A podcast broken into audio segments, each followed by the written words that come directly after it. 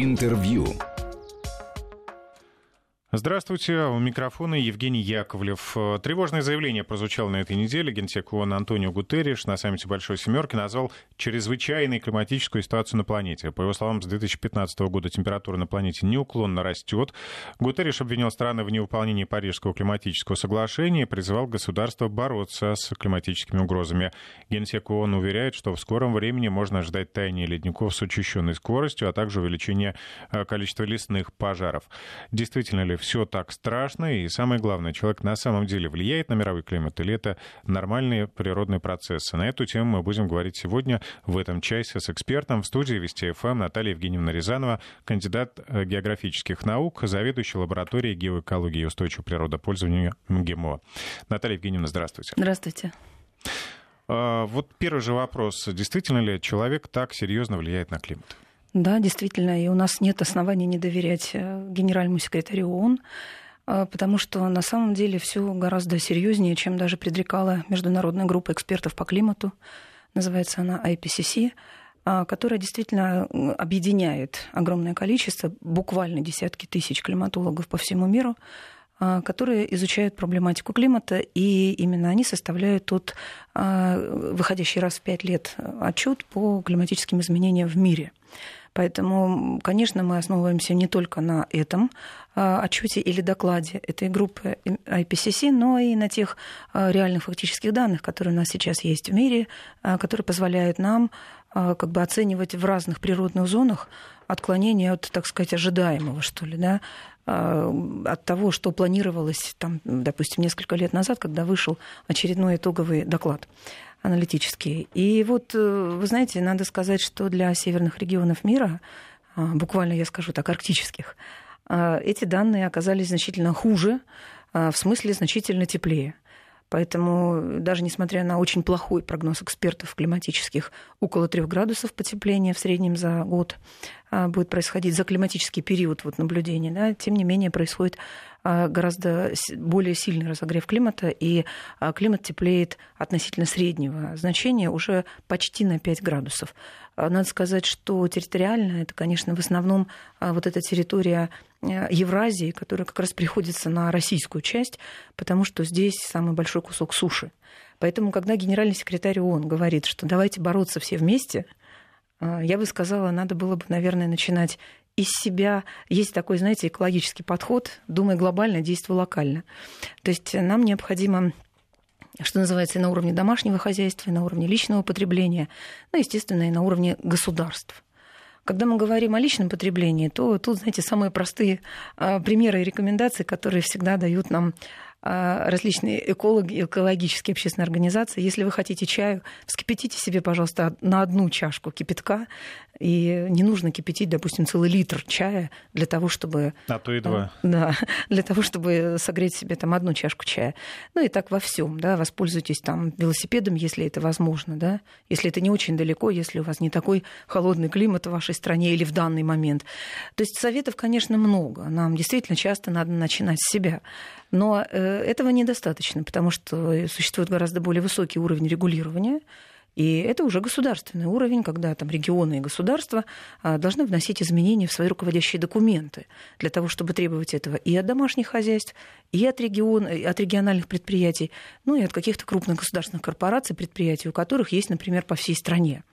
Таким образом, как вы понимаете, мы можем делать одно, как люди, как граждане просто, да, а государства должны делать, э, ну, в общем-то, то, что написано в Парижском соглашении. Ну, кстати, вот оно было заключено в 2015 году, 4 года назад. Что-то вообще сделано в Еврамках? А, сделано, некоторыми странами сделано уже довольно много, его имплементировали уже, не только ратифицировали эти страны, но имплементировали уже в свои государственные документы.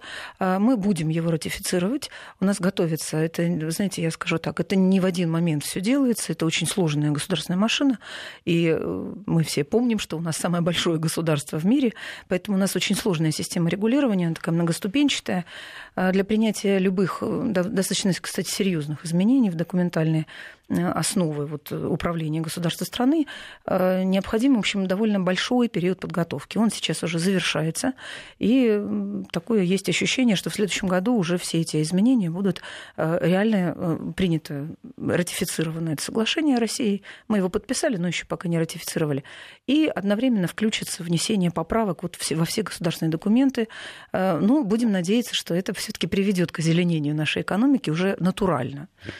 Ну, что корпорации сделают в рамках вот этой работы? Сделать они могут и, в общем-то, будут уже должны очень много. Я должна сказать, что вот к чести нашего и государственного э, госкорпорации, и к чести бизнеса, особенно крупного бизнеса, крупных э, компаний производственных, э, делается уже очень много. Например, переходят на э, более экологические источники э, энергии.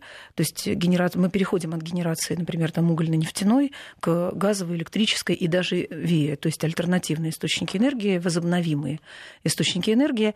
И должна сказать, что доля вот этой альтернативной энергетики, генерации, она растет, ну, может быть, не так быстро и не так значительно, как в других государствах, но, э, знаете, все таки таких крупных государств с такой значительной численностью населения и очень холодным климатом, в общем-то, аналогов-то и нет. Поэтому нам особо сравниваться можно, ну, если только регионы какие-то отдельные, у нас а, сравнивать с какими-то другими а, государствами.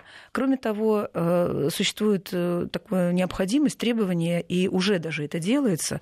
Например, вот алюминиевая отрасль у нас значительно перестраивается, когда, э, ну, я не хотела бы называть, может, компании какие-то, когда действительно переход технологический ознаменован тем, что меняется вообще технологический цикл. Он полностью становится закрытым, и практически, ну, это мечта, конечно, устойчивого будущего, устойчивого развития, когда речь идет о полностью безотходном, то есть нулевые сбросы. Но это же идет на пользу самому бизнесу. Во-первых, это идет на пользу нашим потомкам, да, нашей планете. Э, всему региону. То есть э, бенефициары в данном случае просто люди и окружающая среда вот в этом месте, где, как мы знаем, у нас некоторые города окружены были розовым, зеленым, серым снегом и так далее. Мы должны уходить от этого. И постепенно компании действительно от этого уходят. Но когда включится регулирование, когда мы заведем этот процесс, что называется, на уровень государственный, это будет уже совершенно другой уровень. Это уровень требований будет, когда придется выполнять. А, и мы, в общем-то, уже начинаем в некоторых отраслях жить по справочникам наилучших доступных технологий, в которых просто написано, к каким технологиям рекомендуют ту или иную отрасль стремиться. Вот возвращаясь к глобальным изменениям, э, конкретно э, как э, происходит процесс, то есть, ну, человек глобально, да, влияет на климат, идет, происходит потепление. А почему, например, многие задаются вопросом, почему глобальное потепление, а в Москве, например, холодно? Ну, я вот так утрированно говорю. Да, ну, потому что вообще-то раньше климатологи вот некоторое время назад еще говорили просто о глобальных изменениях климата. А мы, мы экологи, в смысле, предпочитали говорить о дестабилизации климата.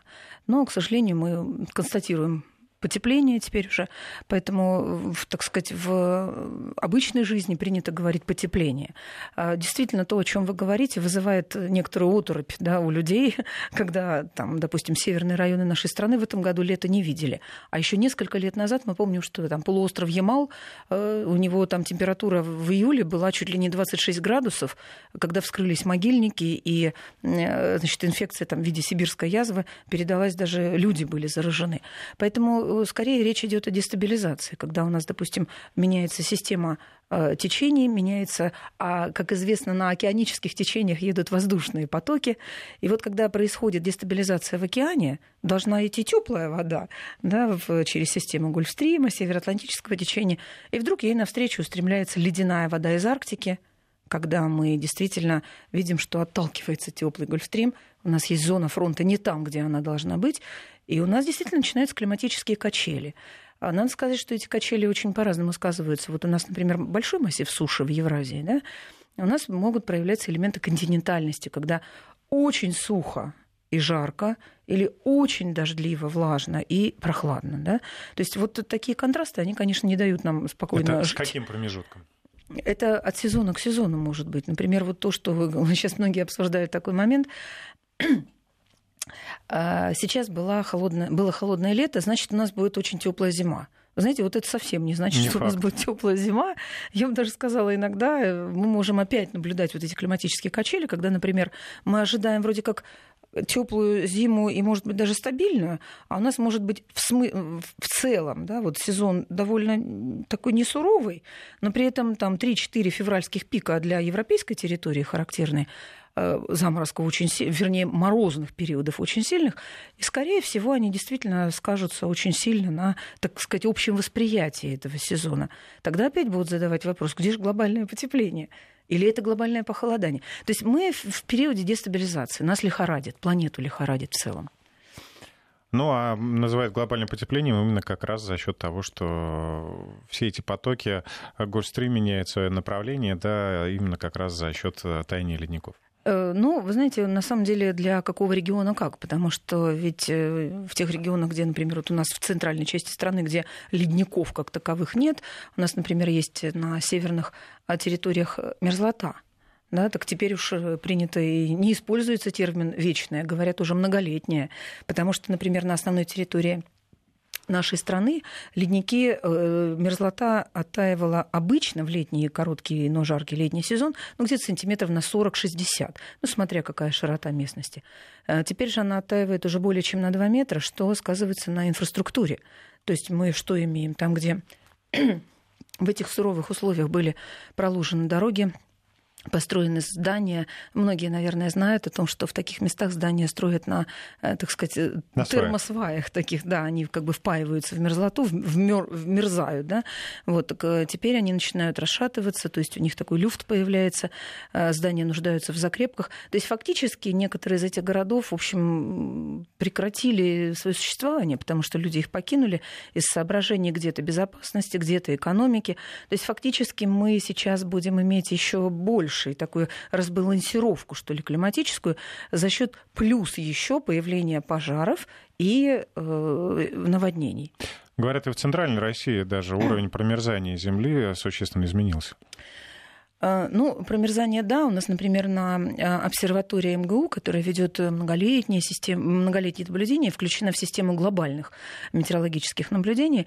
А, там есть такая очень интересная платформа, на которую вы можете подняться, ну, когда вот организуют там экскурсии. Там есть термометры почвенные, заглубленные на достаточно большую глубину. Если я не ошибаюсь, пусть простят меня коллеги, по-моему, самый глубокий термометр там заглублен на глубину 3 метра 60 сантиметров. Так вот, действительно, да, вот эти кривые многолетних данных, которые вычерчиваются там регулярно, они показывают, что средняя температура, так сказать, инертного слоя, вот где как бы не должна она меняться, да, она все время растет. Это говорит о чем? О том, что, например, морозные периоды, когда, ну, которые должны были бы компенсировать да, какие-то э, периоды потеплений, они не компенсируют этого. То есть у нас действительно есть э, ну, как, оттаивание мы не можем у нас говорить, а потепление, что ли, глубинного вот этого слоя. Это так. А, говоря об угрозах для россиян, э, не только вот северных районов, а, например, регионов Сибири, Дальний Восток, э, пожары и наводнения, это все последствия вот этих изменений дестабилизации? Этого? Безусловно, потому что ну, мы как бы знаем о своей стране, да, а тем не менее такие же примерно процессы происходят и в Юго-Восточной Азии, и в Мезоамерике, вот этот регион, который подвержен вообще, э, как сказать, э, там э, фронтальная зона, там сходятся циклоны очень серьезные. Да? Это есть, всегда так было или сейчас? Нет, в принципе, это всегда так было, потому что так организована система океанических течений. Но вот территория, о которой мы сейчас говорим, она как раз в стороне нашей территории, Сибири, по крайней мере, вот центральной Сибири, Сибири, Байкальского региона, который сейчас э, хотелось бы как-то поддержать э, наших друзей. У меня много друзей там, и мне хотелось бы как-то вот морально сказать, друзья, Наверное, все когда-то пройдет, но сейчас у нас действительно вот такая страшная ситуация. Морально мы как-то с вами. А, хотела бы сказать, что э, регион этот далек, конечно, от океанических течений, и то, что происходит там, это скорее региональные колебания. А, да, периодически такое бывает. Ну, знаете, так, библейские какие-то и даже добиблейские нам известные вещи, там семь казней египетских, да, или какие-то страшные засухи. Это действительно все бывало в истории. Э, с какой-то периодичностью они происходят. Вопрос только с какой. Вот с большей или меньшей периодичностью. Если мы говорим сейчас о регионах Преамурья, то мы видим, что уже только на нашей памяти чуть ли не э, каждые 3-5 лет происходит очень серьезное наводнение, то есть уровень воды в Амуре, например, поднимается. За счет чего? За счет того, что горные массивы, которые находятся в этом регионе, откуда, собственно, истекают реки, паводок у которых приходится на вот эту вторую половину лета, потому что ледники тают довольно долго, и добегает эта волна паводка тоже довольно долго. Но вот мы видим, что очень интенсивно тают эти ледники в горах Сибири, Восточной Сибири, и в итоге добегают до Амура они только в августе, и мы видим от года к году высокие вот эти э, приливы. То есть у нас была одна норма, не селитесь вот столько-то километров от реки. Теперь, очевидно, нужно уже технические нормы менять. Очевидно, эта зона существенно расширяется. Понимаете, поэтому мы живем действительно в, таком, в такой разнообразной стране. То есть климатических параметров у нас много, а от юга к северу они сильно меняются, и поэтому э, смотреть на, так сказать, то, что было там 200-100 там, 50 даже лет назад, э, ну, конечно, есть у климатологов такие э, математические модели, которые позволяют нам э, построить несколько вариантов, они такие многосценарные, что будет, если, да, если температура понизится или повысится вот так, если увлажненность изменится в том-то направлении, если у нас там, допустим, еще антропогенный фактор мы начинаем нагружать, вот что будет, если? Ну, вот все эти модели показывают, что пока будет разогрев. Однако, вы знаете, есть и такие направления, вот мне хотелось бы чуть-чуть биосферы коснуться, когда э, речь идет, например, там о вы помните, несколько лет назад европейскую территорию России скосил жук-типограф, который просто покосил да, все леса. леса. Да. Ну, уже многие говорят о том, что это фактически диверсия была. Э, им не трудно комментировать, диверсия это или природный какой-то фактор, но, тем не менее, э, это действительно есть, и теперь мы столкнулись с проблемой, а, а где нам взять ресурсы, где столько питомников взять, и где столько специалистов взять. Это далеко не всегда это могут быть волонтеры. Кроме Имеется того, в виду лесники, да, которые будут лесники, Лесничие, да. А их очень мало. Это люди, которые, ну, я бы сказала так, основной надзор, в общем-то, осуществляют, да. А высаживать деревья должны действительно, ну, там местные жители, волонтеры, стройотряды, в конце концов. А вопрос заключается в том, где взять этот посевной материал, эти деревья, желательно местные виды, да, не э, сажать, э, например, там э, осинку вместо сосны, да? А, то есть мы должны высаживать те коренные виды, которые там были, чтобы бонитет, то есть качество леса, а, было действительно соответствующим тому, которое характерно для этой местности. Это не единственная проблема. Проблема еще в том, что нужно убрать то, что было повалено, нужно создать так называемые ловушки для оставшегося э, вредителя, нужно санировать эту территорию, и только тогда нужно высаживать эти деревья. То есть это, грубо говоря, вот наши с вами там ну, это, пожалуй, не внуки. один год, да? Да, это не одно десятилетие пройдет, конечно. И мне хотелось бы привести в пример Японию, которая примерно в, где-то с конца 70-х годов а, поставила себе задачу. Она, кстати, вот Франция, Япония, они живут, очень интересно, пятилетками, как мы когда-то в советское время. Это очень удобный цикл планирования, то есть можно на 5, 10, 15 лет планировать. И все стратегии, кстати, вот так и пишутся. Ну, там лет на 15 или 30 вперед. И поэтому вот э, японцы поставили такую задачу себе восстановить естественные коренные леса. А на многих островах Японии, например, это южная такая сосна такая теплолюбивая сосна с длинными мягкими иголками. И вы знаете, им удалось это. Примерно лет за 15, где-то вот к началу 90-х годов, они действительно восстановили коренные леса, э, подняли бонитет, то есть качество своего леса, и, как говорится, честь им хвала за это. То есть у нас есть такая возможность, было бы желание? Да и, и возможности есть, и желание. Но, понимаете, это требует очень больших организаторских факторов, а, которые должны как-то вот сложиться а, все вместе для того, чтобы вот, э, понимаете, э, э, наверное, сложно ждать, что вот в Иркутск приедут люди откуда-то посадить деревья.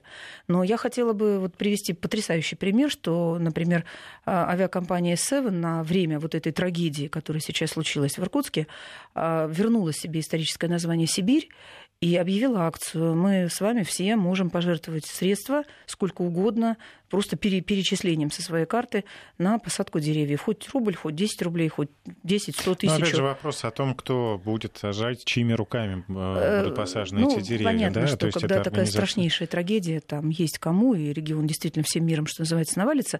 Но компания еще это, она с каждого билета сейчас отчисляют какую-то сумму денег на вот эти вот питомники для того, чтобы восстанавливать посевной материал. Ну, это вот действительно с удовольствием об этом говорю. Если люди поддержат эту акцию, то это наш, так сказать, моральный долг наш будет. Ну, вообще, вы говорите про организацию, то есть э, этим вопросом должны заняться в Минприроды, например, да, и э, уже тогда как-то объявить какую-то акцию, чтобы волонтеры поучаствовали. Ну, пускай не пойдут из Москвы, но хотя бы из соседних районов. Ну, вы знаете, э, как бы вот все, все время в таких вот ситуациях говорить о том, что федеральный центр должен управлять да, ситуацией на местах. А поверьте, вот там горит, где-то залило, где-то засуха, где-то там инфекционные какие-то эпизоотии происходят. А мне кажется, что, во-первых, конечно же, это всегда прерогатива местных властей, ну, во-первых, упреждать. Да? Ну, не получилось, значит, должны лечить проблему э, не получилось предупредить, уже теперь вот сейчас надо там суперсрочные, очень дорогие стоящие меры, тогда да. Вот когда действительно нужен какой-то федеральный компонент, тогда да, мы можем вправе ожидать да, от Минприроды, что они помогут чем-то, э, помогут там средствами, силами какими-то и так далее. Однако все-таки э, на местах, что называется, виднее, и меру ответственности местной власти ни в каком регионе никто не отменял. Регионы у нас огромные, губернаторский корпус у нас очень сильный, а, достаточно молодой даже, можно так сказать. Поэтому, что называется, силы, средств... да? никогда не надо ждать. Вот поверьте, вот от своей квартиры до своего региона никто не придет и, как говорится, в сию секунду вам не поможет. Слушайте, а раньше же устраивали субботники, жители во дворе у себя высаживали деревья. И Сейчас это не такое... происходит, рассчитывают вот в основном вам... на местные власти. Я вам скажу, что вот в Байкальском регионе такая N компания есть, которая регулярно, на регулярной основе осуществляет вот такие вот массовые там сотни и даже тысячи с некоторых пор уже людей участвуют. Они несколько раз в год, каждый сезон, они проводят вот такие акции по очистке берегов Байкала. Ну, я думаю, что теперь эта компания, поскольку у нее есть очень большой такой социальный ресурс, то, наверное, они привлекут людей просто для того, чтобы подготовить места, для того, чтобы санировать их и потом высаживать деревья. Но это будет в будущем. Давайте немножко перескочим через тему. Вот как раз про сознательность и ответственность людей простых. В университете Антверпена запустили новый курс изменения климата и угрозы окружающей среде и будут выпускать не экологов, а активистов. Это как раз вот то направление, о котором мы говорили. Это активисты, которые будут помогать или те, которые будут э, просвещать? А, вы знаете, должна сказать, что местное население, кстати говоря, довольно плохо отреагировало на эту инициативу. Дело в том, что если бы они готовили политических экологов, как, например, у нас в МГИМО происходит, да, это одно дело, хотя мы не на самом деле вот политических экологов, экологов-профессионалов мы готовим.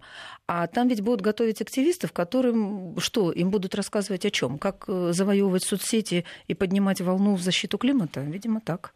Э, то есть э, не такое уж доброе дело. Пока не знаю. А мы прервемся на выпуск новостей. Напомню, что в студии Вести ФМ Наталья Евгеньевна Рязанова, кандидат географических э, наук, заведующая лабораторией геоэкологии и устойчивого природопользования ГИМО. Мы говорим об экологии и вернемся сразу после выпуска новостей. Интервью. 20 часов и 34 минуты в Москве. Мы возвращаемся к вопросам экологии. Напомню, что у нас э, в студии Наталья Рязанова, кандидат географических наук. А, Наталья Евгеньевна, мы говорили с вами перед э, выпуском новостей о курсах э, образовательных, которые запускают в Антверпене да, по поводу экологических активистов. А, вы считаете, что это не очень хорошо, а почему? Знаете, я бы сказала так, это палка о двух концах. Нам, понимаете, вот а, в любом случае в обществе не нужно, чтобы было много людей, которые раскачивают ситуацию. В обществе нужны профессионалы профессионалы-экологи, например, да, или там политические экологи. Это понятно. То есть, которые не будут кричать, что срочно сделайте что-нибудь, а будут говорить, сделайте это и это, и тогда а, это Вы нас знаете, спасет. если они еще, если бы они кричали, сделайте что-нибудь, они ведь говорят, почему вы не делаете этого, вас, например, там в отставку или еще что-то. Вопрос в другом заключается. Вот а, цель обучения этих людей их что учат заполнять? Я просто действительно пока ну, я не знакомилась с учебным планом этих э, ребят. Э, их чему будут учить? Заполнять соцсети какими-то там, э, не знаю, эко-френдли материалами или что? Вот тут большой вопрос. Поэтому, знаете, когда вот мы, например, говорим, что э, там девочку, помните, которая выходит каждую пятницу? Грета Тунберг, ну, да, только она уже дальше пошла. С, да, а, значит, которая как бы индивидуально, да, вот она решила, что она будет вот таким образом свой вклад вносить. А когда в том же Антверпене выходят сотни молодых людей на Э, улицы с экологическими лозунгами, и они начинают там э, постепенно это перерастает. Ну, это экология уже давно стала политикой, отрицать это невозможно. Э, на этой волне там избираются целые партии, приходят к власти. Ну, вот Европейская партия очень... зеленых, да, Конечно, потому что всем нравится, когда политик говорит, мы сделаем вас счастливыми, да, у вас будет тут город-сад. Это всегда всем нравится. Люди всегда проголосуют за такого человека, потому что он как бы обошел экономику, не рассказал, как он это сделает, обошел социологию, он не рассказал, кто это будет делать, да? потому что это же придется делать кому? Тем же предприятиям, которые загрязняют окружающую среду. Им придется стать действительно зелеными, перестроить полностью свои циклы. Это огромных денег стоит. Но в момент эм, выбранной кампании он этого не говорит. Поэтому он всем нравится, такой пряник, понимаете? Вот, поэтому действительно надо еще изучить, мне будет, э, спасибо за эту новость, э, изучить, что это за, так сказать, учебный план, чему там будут учить ребят. А в предыдущей части нашей программы мы говорили о том, что э, нападение жука-типографа могло быть некой диверсией. А вот часто сейчас в связи с последними новостями звучат версии о неком климатическом оружии, которое на нас испытывают. Вообще, вероятно, такая вот история? Ну, знаете, как э, просто интересная тема, да, скорее да. Э, надо сказать, что впервые такие исследования проводило правительство США с э, энергетическим ведомством со своим еще где-то там на рубеже 50-х, 60-х годов прошлого века но э, это там местные какие-то исследования были именно в виде эксперимента. А вот э, так, чтобы реально уже в боевых действиях, это во время Вьетнамской войны, когда где-то вот какие там 67-й, 7, не помню, 72-й, по-моему, годы, когда нужно было разрушить вот эту ж... Э, животворящую, я бы сказала, тропу Хашимина, это та единственная ниточка, да, вот как у нас в блокадном Ленинграде, которая связывала, собственно говоря, вот партизан с а, основной, так сказать, частью а, откуда поставлялись, собственно, все товары, продукты и оружие, а, они действительно применили тогда впервые вот эти кристаллы йодистого серебра и вызвали э, такую гиперконцентрацию осадков в одном месте. Действительно вызвали такую лавину дождя, что ли, которая просто размыла вот этот муссонный такой лес и превратила эту дорогу фактически ну, в реку грязи. Ну, это похоже вот с э, технологией разгона облаков. Да, это абсолютно то же самое. Просто, понимаете, э, даже, наверное, для климатического оружия можно говорить о наступательном и оборонительном. То есть, когда нам нужно провести парад при ясном небе, это скорее, так сказать, оборонительная форма применения да, э, того, что ну, мы бы и не назвали это оружием, да, мы бы сказали, ну, технология такая применена.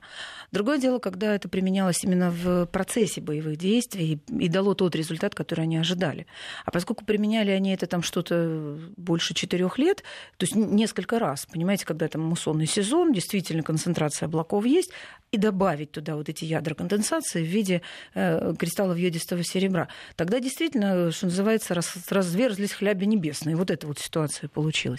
Ну, в итоге э, какое-то время понадобилось для того, чтобы все поняли, мировое сообщество поняло, что это именно сделано, вызвано искусственно было. А ООН понадобилось, правда, несколько лет. Только в 1978 году была принята резолюция, буквально запрещающая использовать климатическое оружие в военных целях. Ну, то есть вообще климатическое оружие использовать климат как оружие. А, но, вы знаете, это, наверное, ну, как бы программа действительно по исследованию этому была закрыта, но, э, что называется, мы уже, так сказать, исследовали, стали на эту тропу, то есть мы уже поняли, что мы что-то можем. Поэтому, наверное, сказать, э, вот сейчас исследования такие ведутся с ионизацией атмосферы, и это интересный момент такой, который позволяет, э, скажем, там, нагревать ну вот э, я только о том, что нагревать слышала, да, вот этот тонкий слой между 60 и 80 километрами, у нас там есть слой ионизации атмосферы, а в норме она ионизируется просто солнечным ветром. Ну и как бы ничего особенного, то есть это ее естественное состояние, намагниченная такая А как э, нагревать оболочка. и зачем? Вот, нагреваться она может с Земли, например. Но это мы так раньше говорили. Видимо, теперь она уже скоро и из космоса может нагреваться. Боюсь, что такие секретные летательные аппараты... Не хотела бы это комментировать, не будучи специалистом этой отрасли.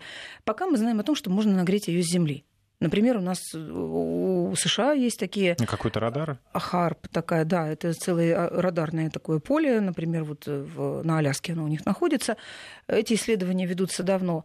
А я знаю, что в Трамсе, вот в Норвегии есть еще у каких-то стран, у нас тоже есть такая установка, СУРА она называется. А, я не знаю таких, знаете, как бы специально, чтобы такое делали. По крайней мере, вот э, тот, э, ту невероятную жару над европейской территорией в 2010 году, которую мы все пережили, помним, а вот это холодное лето, оно, кстати, не единственное, даже в 21 веке было, вот такое прямо холодное лето, а, это, это не результат ионизации атмосферы, это результат передвижения и неправильной, так сказать, новой перестыковки атмосферных фронтов, например, там, э, североатлантического течения и арктического стока. То есть э, не надо тут переходить в какие-то супер так сказать, в теории заговора углубляться для того, чтобы э, комментировать какие-то вот такие вещи, которые сейчас происходят. Но я бы сказала, что в искусстве, например, в кино уже давно обыграли такие диверсии и с питьевой водой, и с климатом. Поэтому, конечно, действительно, такие версии есть. Боюсь, что они кое на чем все-таки основаны, но в данный момент, так сказать, ну, то есть трудно поверить, что, что действительно какое-то государство против конкретной страны использует такое. Знаете, нам, миролюбивым людям, не хочется в это верить, но наш бронепоезд стоит на запасном пути. Я думаю, что такие исследования ведут многие страны мира. Хотелось бы поговорить о глобальных экотрендах. Э, что происходит вообще? Как меняется отношение к экологии? Э, значит, э, знаете, вот у нас, я бы сказала так, в естественных науках все проблемы принято рассматривать через призму средового подхода, то есть от среды. Какие это могут быть среды природные? Например, у нас есть литосфера, в которой глобальные тренды говорят о том, что у нас периодически бывает вулканическая активность на всей планете очень большая экотренд сейчас такой, что то есть это как бы э, тренд природный, да, то есть мы э, людям очень трудно тут внести какую-то добавку, потому что когда мы говорим о литосфере, задействованы очень большие мощности э, всей Земли, и человеческая деятельность на этом фоне ничто просто, да. А, однако, когда мы переходим, мы, как только мы начинаем с вами говорить не о литосфере, а о литоэкологии, да, вот тут уже тренд какой-то. То есть, когда начинают активно работать вулканы, и Эйафлат Лайокудаль нам это с вами показал, а, начинают перестраиваться экономические циклы начинается отражение в сельском хозяйстве начинаются какие-то там, допустим, респираторные, всплеск респираторных заболеваний, аллергических заболеваний и так далее. Вот это является трендом. Если мы говорим, например, с вами о питьевой воде, ну, это, конечно, большая проблема, и, как считают, э, это уже очень серьезно обсуждается экспертами на международном уровне.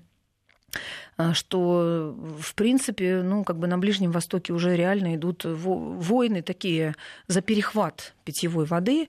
То есть какие-то страны у кого-то перехватывают сток рек, и те, кто находится ниже по течению, ну, как бы априори оказываются в уязвленном, ущемленном состоянии. Поэтому в данном случае экотрендом является как отсутствие питьевой воды как ресурса, так и отсутствие, например, питьевой э, воды для полива. Мы же, ну, многие историки помнят, что, например, в э, какой-то 584 год до нашей эры с Месопотамии э, фактически попытались использовать ту же технологию орошения которая применялась, например, в Древнем Египте. Однако эта технология совершенно не сработала, потому что Тигр и Ефрат на порядок менее крупные реки, и скорость течения у них совершенно другая. То есть нет вот этого массового пролива, промыва как бы русла реки, который есть, например, у э, Нила.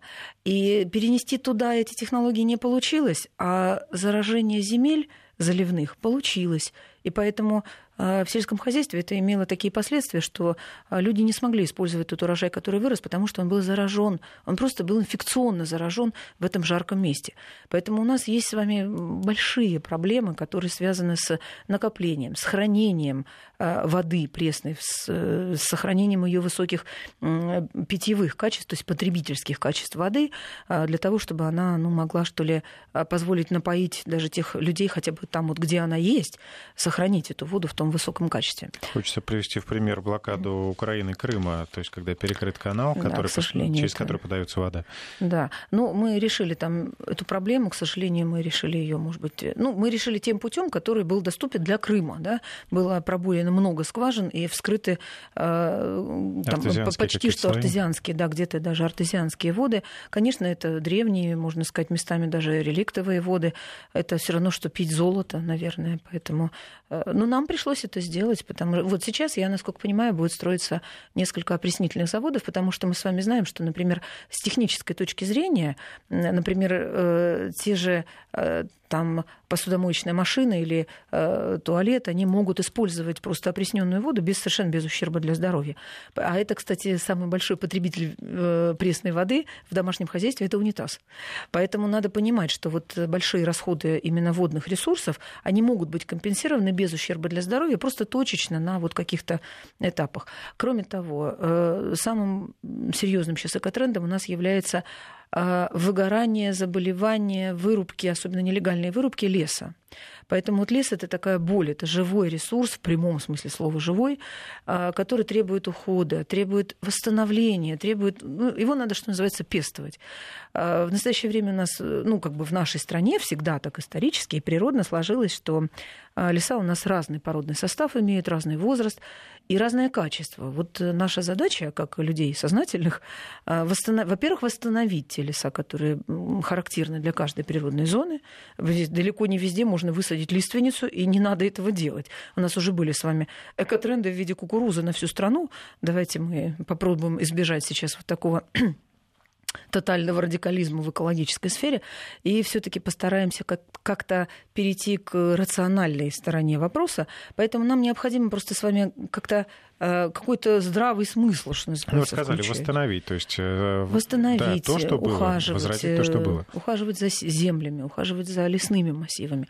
Ну, мы с вами видим, что ни одна наша страна мучается, к сожалению, если вы видели эти страшные совершенно кадры, это Бразилия, которая сейчас Леса мучается. Амазонии, да, которые Амазонии. страшно горят. Горят. А, Какие-то еще тренды есть? Э, я бы сказала, что вот э, сельское хозяйство как опосредованно. Знаете, вот э, я хотела бы обратить внимание наших слушателей на то, что у нас в 2015 году в ООН были приняты цели в области устойчивого развития. И вот мне бы хотелось выделить несколько целей, которые имеют, я бы сказала, непосредственное отношение к окружающей среде. Это цель номер два сельское устойчивое сельское хозяйство. Это цель номер шесть чистая вода и санитария, вот прям конкретно по этим целям тренды. Цель номер 13 это устойчивый климат и безопасность ради климата. Это цель номер 14 э, экология морских побережий, устойчивые экологические морские побережья. И цель номер 15 это биосистемы суши, устойчивость биосистем суши. Вот смотрите, четко вот эта большая экологическая пятерка, как я бы ее назвала, она э, четко нам показывает экологические тренды. Как только мы зайдем на ресурс ООН и прочтем Э, содержание, чему посвящены каждый из перечисленных мной ЦУР-2, ЦУР-6, ЦУР-13, ЦУР-14, ЦУР-15, мы с вами увидим, э, собственно говоря, вот эти тренды. К сожалению, то, что там написано, говорит о том, насколько плохо все в этой отрасли, да, а наша задача, и эти задачи прописаны буквально к 2030 году, там поставлены четкие целевые задачи. Некоторые из них имеют количественный характер. Наша страна тоже работает над этим очень серьезно. И в 2020 году Российская Федерация представит добровольный национальный обзор достижения целей в области устойчивого развития. Это будет первый наш обзор. Так договорились страны, что в промежутке между принятием 2015 годом и сроком окончания э, действия целей в области устойчивого развития, дальше там еще что-то будет потом на 15-летний следующий срок, каждая страна мира, которая подписала, подписали практически все страны мира, что они согласны с этим, с целями устойчивого развития, а, должна представить два обзора национального. Ну вот один из них какие-то страны как хотят. Вот наша страна решила в 2020 году, в середине представить. И все страны потом к 30 году представят как бы итоговый обзор, чего удалось достичь. Эти обзоры, как правило, бывают очень интересные, они такие реальные, без дорисовок. Ну, а не опасны что... ли такие большие сроки? Ну, может быть, что-то нет, страшное нет, произойдет за это э, десятилетие? Ну, оно всегда происходит, не просто произойдет, а и происходит, как мы видим.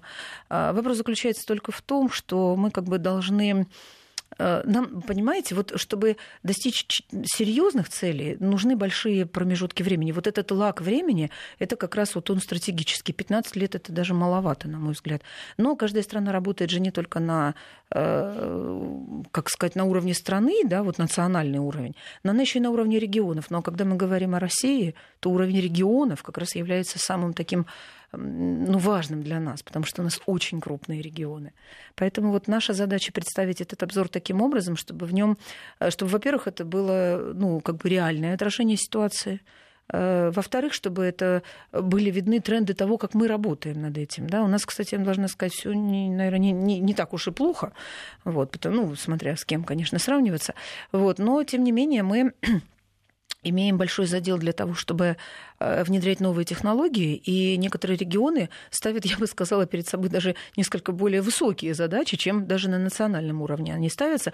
Очень интересная у нас есть стратегия устойчивого развития э, Татарстана. Это очень такой полный документ, э, очень реальный, очень хорошо проработанный, и похоже, что многие регионы сейчас принимают, просто лавинообразно сейчас идет принятие вот таких вот местных региональных документов, пока это, они могут по-разному называться, это стратегия, доктрина какая-то и так далее. Да? Но главное, чтобы они все выполнялись. Э, вы знаете, как правило, регионы ставят перед собой какие-то реальные задачи, они понимают, что у них в первую очередь, так сказать, горит или заливает.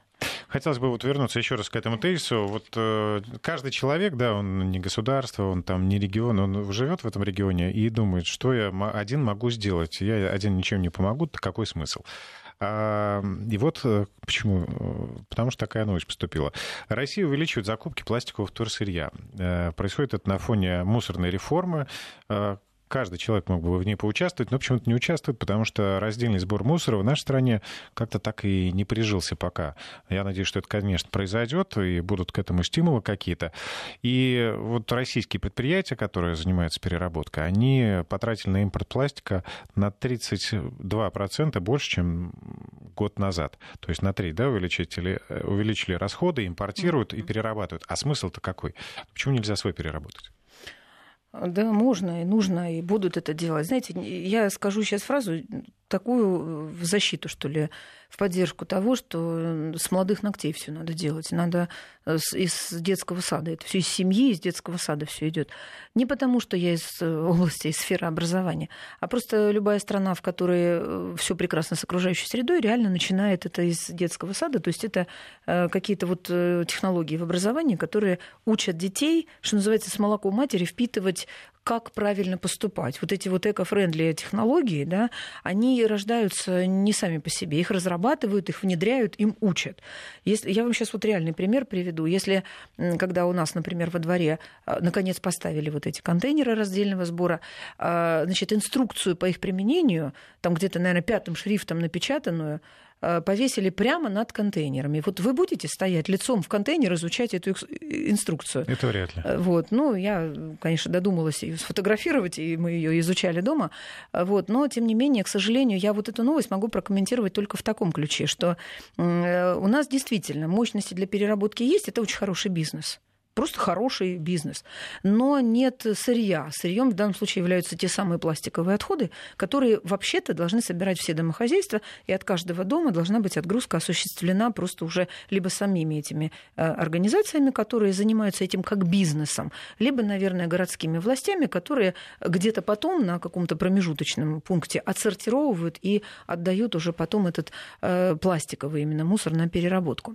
Э, очевидно, нам пока дешевле просто купить уже очищенный, там, так сказать, вымытый, с ободранными этикетками, с открученными там крышками пластик, то есть подготовленный. Понимаете, ведь не всякая бутылка пластиковая является ресурсом. Э, она, может, сырье, но еще не тот ресурс. Ее надо подготовить, как я только что сказала. Поэтому пока у нас никто, допустим, там никто бездомным не будет платить для того, чтобы они пошли и, э, значит, на всех свалках выбрали этот пластиковый мусор. Хотя бы по 3 копейки за бутылку. Вы знаете, это очень большие деньги в итоге получится. Вообще все отходы это все очень серьезные деньги. Поэтому Предполагаю, что пока только в этом проблема. То есть просто проблема в отсутствии грамотной логистики. Как только мы все включимся, я призываю реально к этому, включиться в этот процесс очень активно, пищевые отходы отдельно. Сейчас эти возможности уже есть в каждом дворе. Э, пластик отдельно, металл, стекло и так далее, и бумагу. Научиться просто правильно собирать эти отходы, и тогда, наверное, мы э, вступим на этот путь и не будем ни у кого ничего покупать, а будем достойно перерабатывать свои отходы. Я хочу обратить ваше внимание на э, такую цель устойчивого развития номер 12, которая называется «Устойчивое производство и потребление». Поэтому каждый из нас должен обратить внимание. Давайте мы уйдем, допустим, от пластикового стакана и перейдем. Вы все видели эти малюсенькие с остреньким донышком картонные стаканчики из переработанной макулатуры на три глотка. Когда вы выпили из этого стаканчика, вы не можете его поставить. Вы его все равно выбросите потом. Так вот, даже в этих стаканчиках уже 30% кукурузного крахмала, который хорошо перерабатывается в окружающей среде. Наталья Евгеньевна, спасибо большое. Очень приятно было пообщаться. Будем бороться за экологию, будем бороться за с глобальным потеплением. Среду. За окружающую среду. Спасибо. А, спасибо. Напомню, что в нашей студии сегодня была Наталья Евгеньевна Рязанова, кандидат географических наук, заведующая лабораторией геоэкологии и устойчивого природопользования МГИМО. Интервью.